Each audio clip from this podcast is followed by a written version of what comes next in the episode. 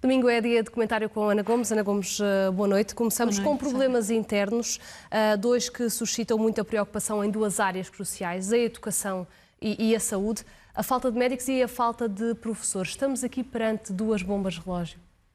É isso mesmo, eh, Sara. É que são as funções essenciais do Estado na prestação de serviços nestas áreas que estão comprometidas se não tivermos profissionais suficientes. No caso dos professores, sabemos que isto é um problema que vem de trás, mas a que não foi dada suficiente atenção. Eu confio que o novo ministro uh, está sabedor e que pode tomar finalmente as medidas que se impõem, porque neste momento temos cerca de 28 mil alunos que não têm aulas em todas as disciplinas no ensino secundário. Designadamente, as mais difíceis de encontrar professores são físico-química, um, informática e português. E sabemos que até ao fim desta década há cerca de 20 mil professores mais que se vão reformar. Portanto, vamos ter um total de uma falta de 40 mil. Isto precisa absolutamente ser rapidamente resolvido e com medidas de fundo que sabemos têm a ver com a reestruturação das carreiras para as tornar de novo atrativas. Nos médicos, uh, e é, é sobretudo nos médicos de família, uh, aí uh, o Primeiro-Ministro em 2016 apresentou isso como uma proposta fundamental. De... Mas não passou de uma promessa. Exatamente. Depois, em 2019, repetiu-a. Em 2022 já falou nela como se, pronto, já o problema não se pode resolver. Faz mal. Esta é uma questão essencial. É porque, se nós não resolvemos esta questão, estamos a dar argumentos e votos àqueles que são contra o sistema democrático, designadamente aos populistas. Porque esta é uma questão que é muito sentida pela população e que é uma questão essencial de saúde pública, de sustentação do Serviço Nacional de Saúde, porque se não há médicos de família é evidente que as pessoas depois acorrem às urgências dos hospitais e vemos os congestionamentos de que se queixam os hospitais. E ainda por cima, o que está em causa? Neste momento temos uh, mais de 1 milhão e 200 mil cidadãos à espera de médicos de família. Alguns que já tiveram, se calhar é também o meu caso, eu estou farta de escrever para lá para me darem uma consulta sem resultado.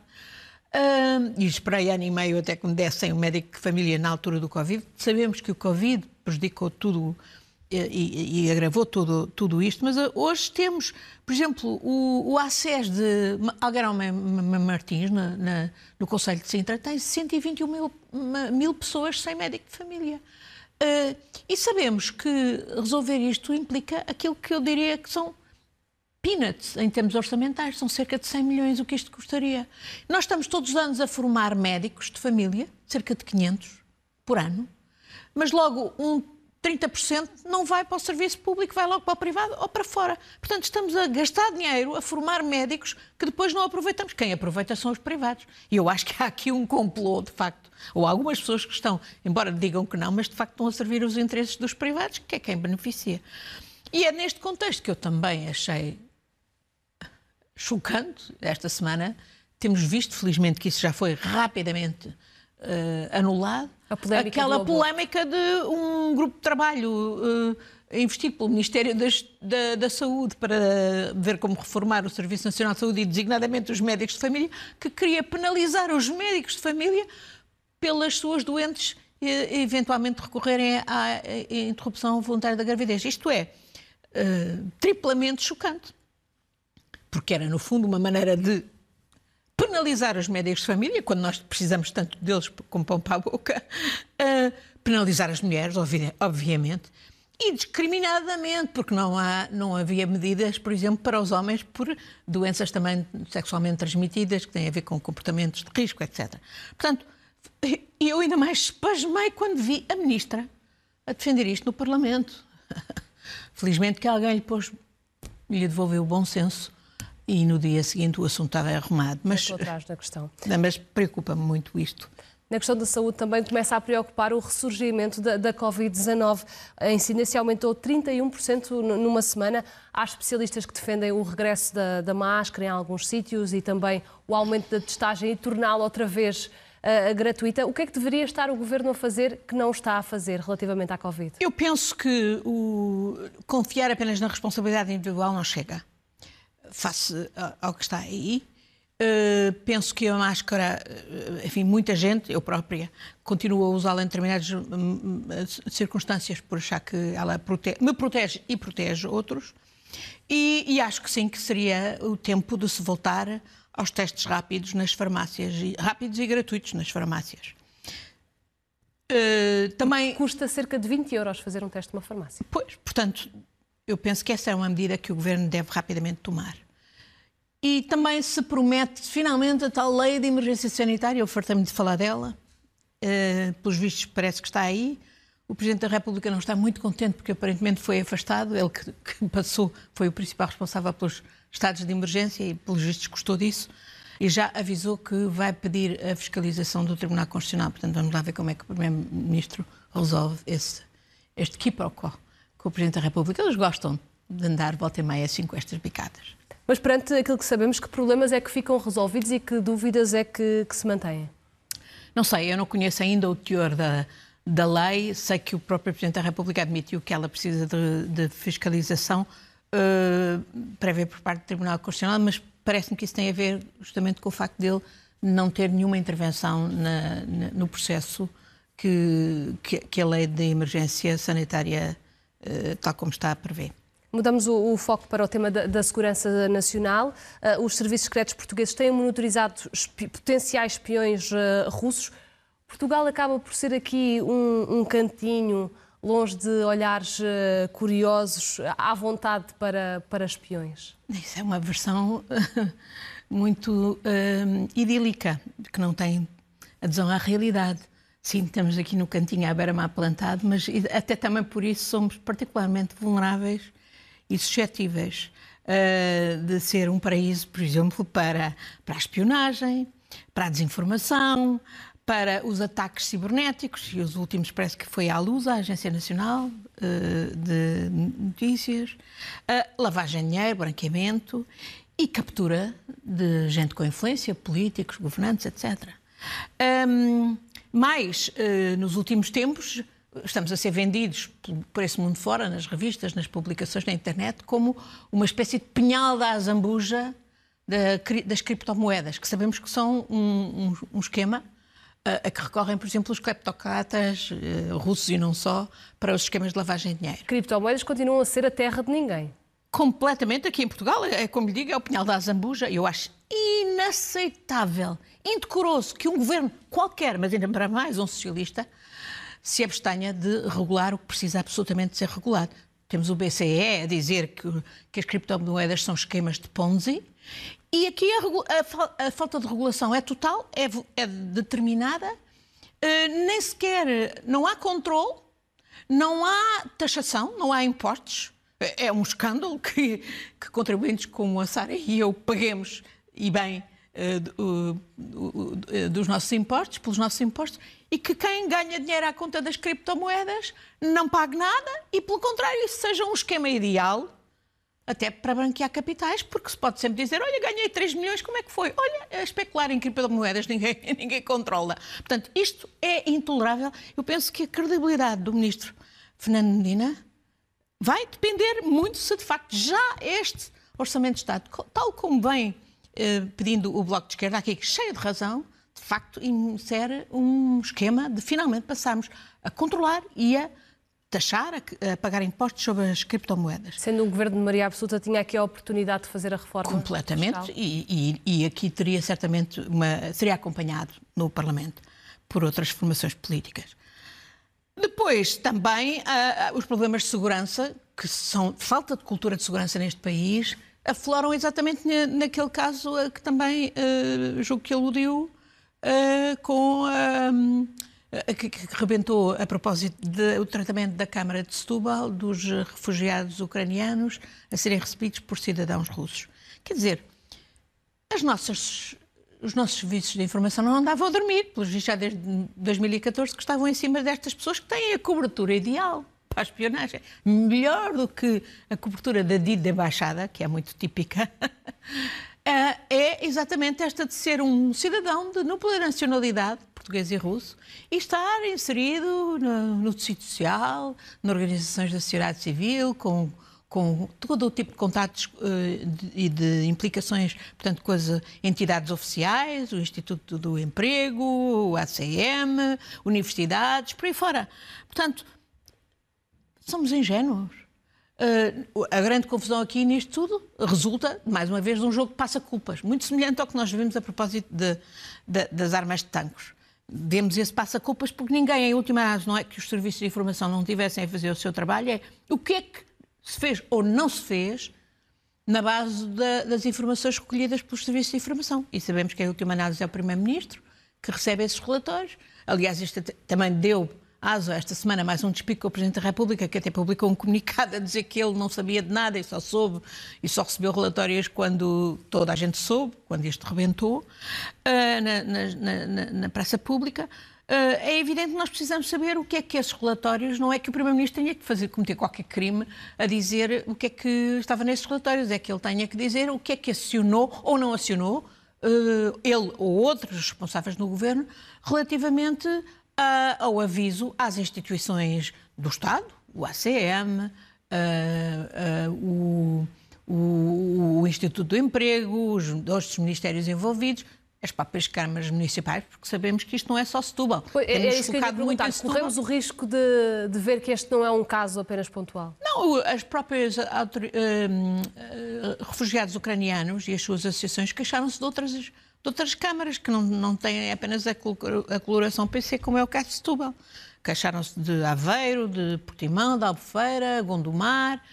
Ora bem, era preciso ver isso e era preciso ver se, de facto, se perante os dados que, têm, uh, uh, que tinham recolhido os serviços de informação, houve alguma atuação e houve alguma sensibilização destas diversas instituições para os riscos que corriam. Que corriam. Agora, anunciam-se várias investigações sobrepostas.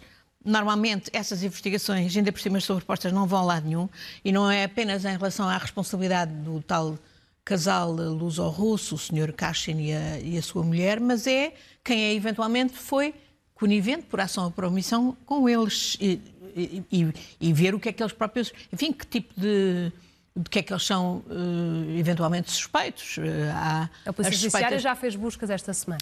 Há a suspeita de abuso de dados, que deviam estar protegidos, e há a suspeita de, uh, de, de, de, espionagem e de utilização. Portanto, ora, as associações a que eles pertencem a nível russo são cobertura como o Parlamento Europeu, de resto, eh, a seu tempo denunciou, para esquemas de, intervenção política. E como vimos, quer dizer, não nos venham agora aqui dizer ah, há aqui um clima de histeria anti-russo. Não. No caso da Câmara de Lisboa, eram até cidadãos russos os alvos principais, as vítimas desses esquemas de espionagem, que, que implicavam, por exemplo, terem acesso a, a aos nomes daqueles que uh, utilizavam, que, que, organizavam manifestações. Aí também uh, a investigação não levou a lado nenhum. Eu temo que, de facto, uh, tanta sobreposição de investigação nesta fase sirva para obnubilar aquela responsabilidade que importava esclarecer sobretudo para corrigir, para que isto não volte mais a passar-se e sobretudo para que não continuemos com essa atitude leviana e ingênua de que nada, não se passa nada, é que é tudo boa gente. Não, o, o, como sabemos, espiões, eh, em particular russos, Uh, ao serviço da ditadura de, de, autocracia de Putin, que até têm atacado, por exemplo, cidadãos russos, como o Skripal, na Grã-Bretanha, com uh, agentes tóxicos químicos, não são para levar, eh, não são para, para, para levar levianamente. É? Outro dos temas eh, que quero falar é são relativamente às sanções dos oligarcas russos cá em Portugal. Parece que já há movimentações relativamente a Abramovich. Bom, eu queria também falar de mais outros dois aspectos que têm a ver com a mesma cultura de, de, de, de pouca atenção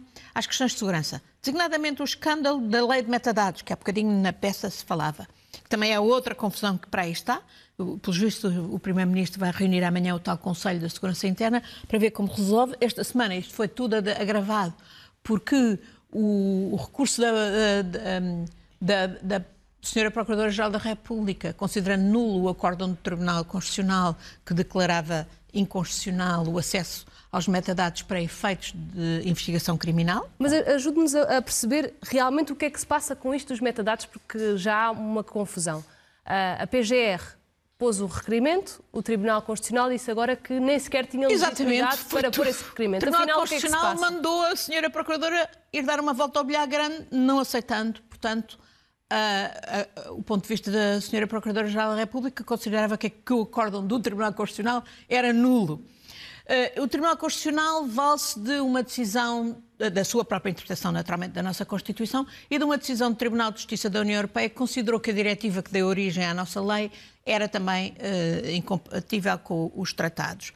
Mas o Tribunal da Justiça da União Europeia uh, abriu oportunidades de resolver isso. O problema é que durante estes anos todos, não é, esta, esta decisão do Tribunal Constitucional foi pedida pela senhora Provedora de Justiça, Uh, e também a própria Comissão Nacional de Proteção de Dados também considerava que, de facto, tal como ela estava a ser aplicada, não era, uh, não era conforme à Constituição. Mas, portanto, isto teria, devia ter obrigado quer a PGR, quer o Governo, quer a Assembleia da República a legislar no sentido de corrigir e de não chegarmos a esta situação em que o Tribunal uh, Constitucional dá um acórdão, emite um acórdão que tem um efeito arrasador porque impede as investigações uh, criminais, Mas designadamente retroativamente. O, o que, é que diz o acordo? O que, o que pode, portanto, é que toda a utilização de metadados que sustente, portanto, uma incriminação, uma investigação criminal, é inválida porque estão em causa os direitos dos cidadãos, na medida em que uh, esse, era preciso ter a garantia que, direitos, que, esses dados seriam sempre armazenados só cá em Portugal e hoje estão por todo lado. Olha, por exemplo, tudo o que implica, por exemplo, a intervenção de, de software a hardware, a Huawei, obviamente está também na China.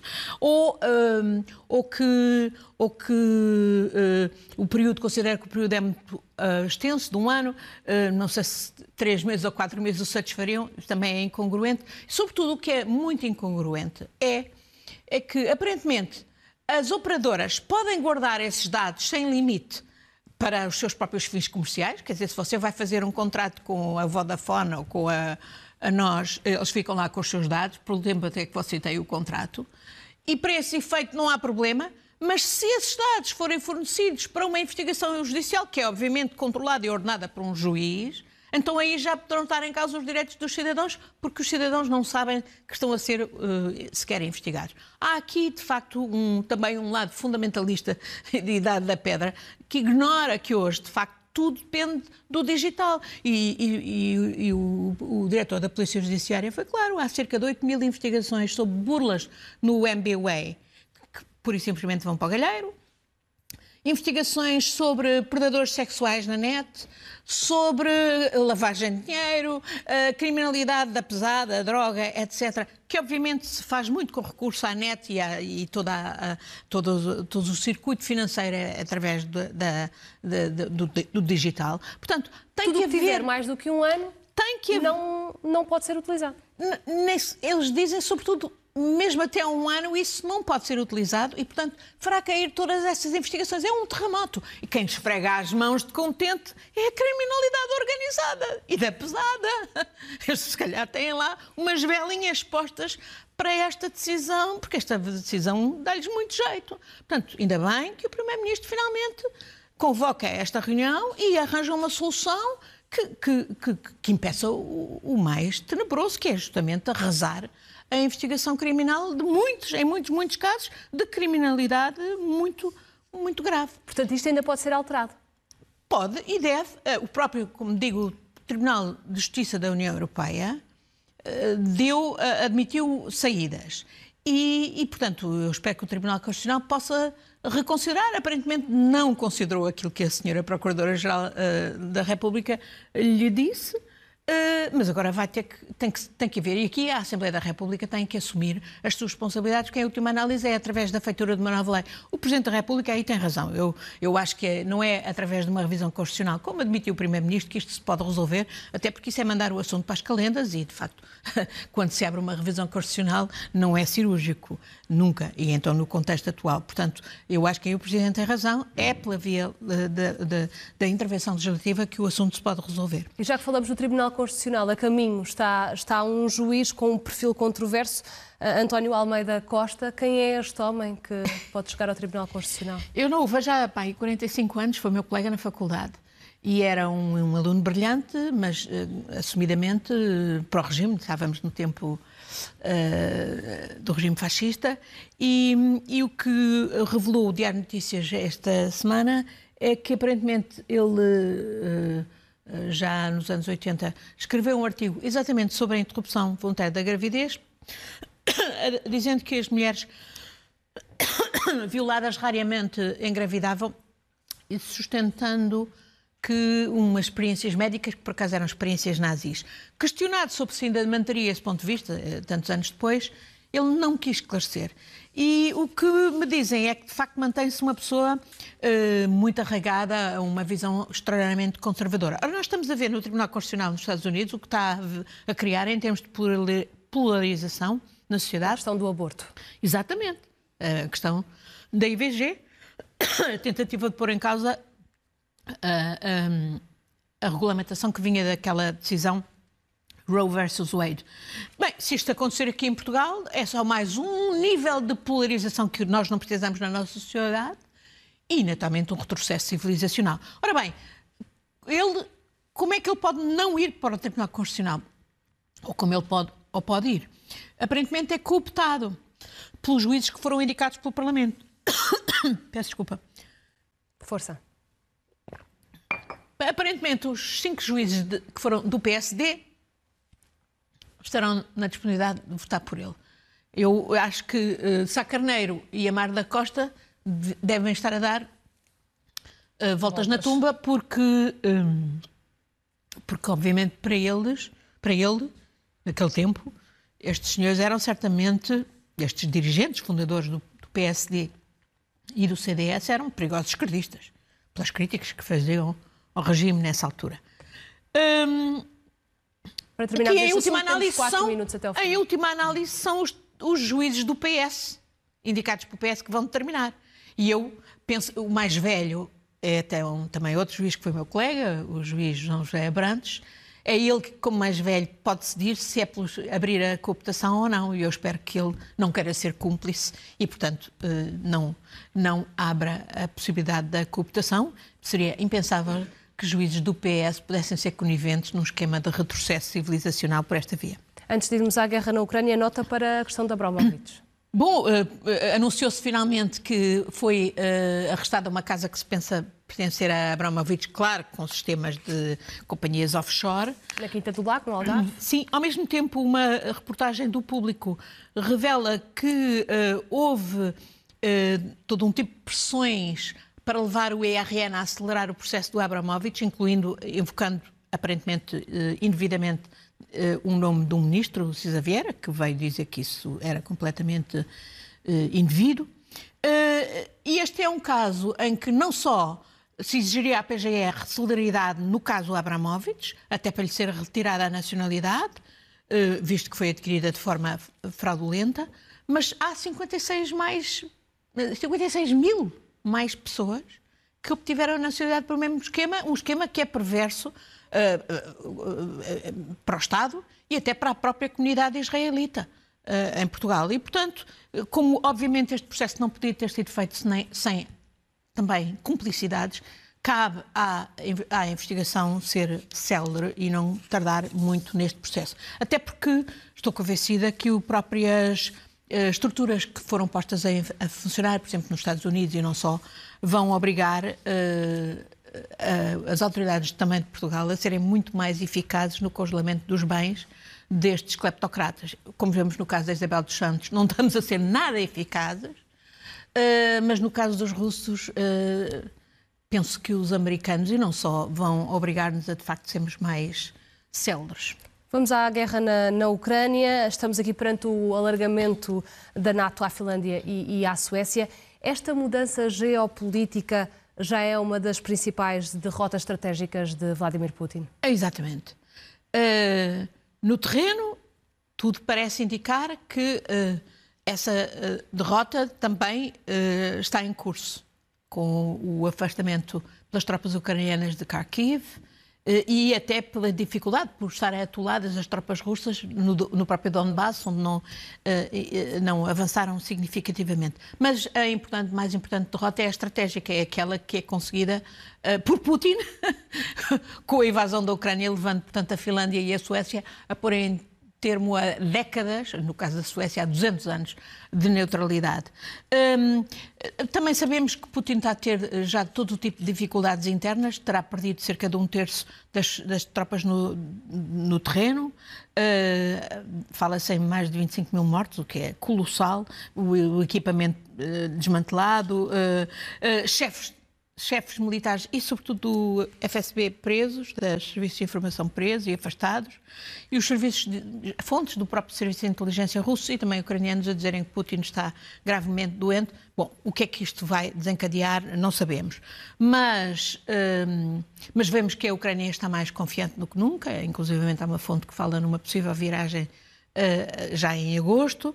Embora haja muitas dificuldades ainda, claro, e ainda haja muitas possibilidades da Rússia causar muitos danos à Ucrânia, designadamente através do, do, do, do disparo dos mísseis uh, cegos e cobardes. Uh, as implicações a nível global são tremendas, desde logo com a crise alimentar, que em resulta África.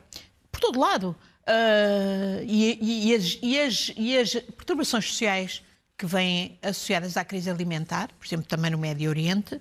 Sabemos que a Rússia tem estado a roubar os estoques de cereais ucranianos e transportá-los por navio uh, para a Síria, por exemplo, para, para, vender no mercado negro.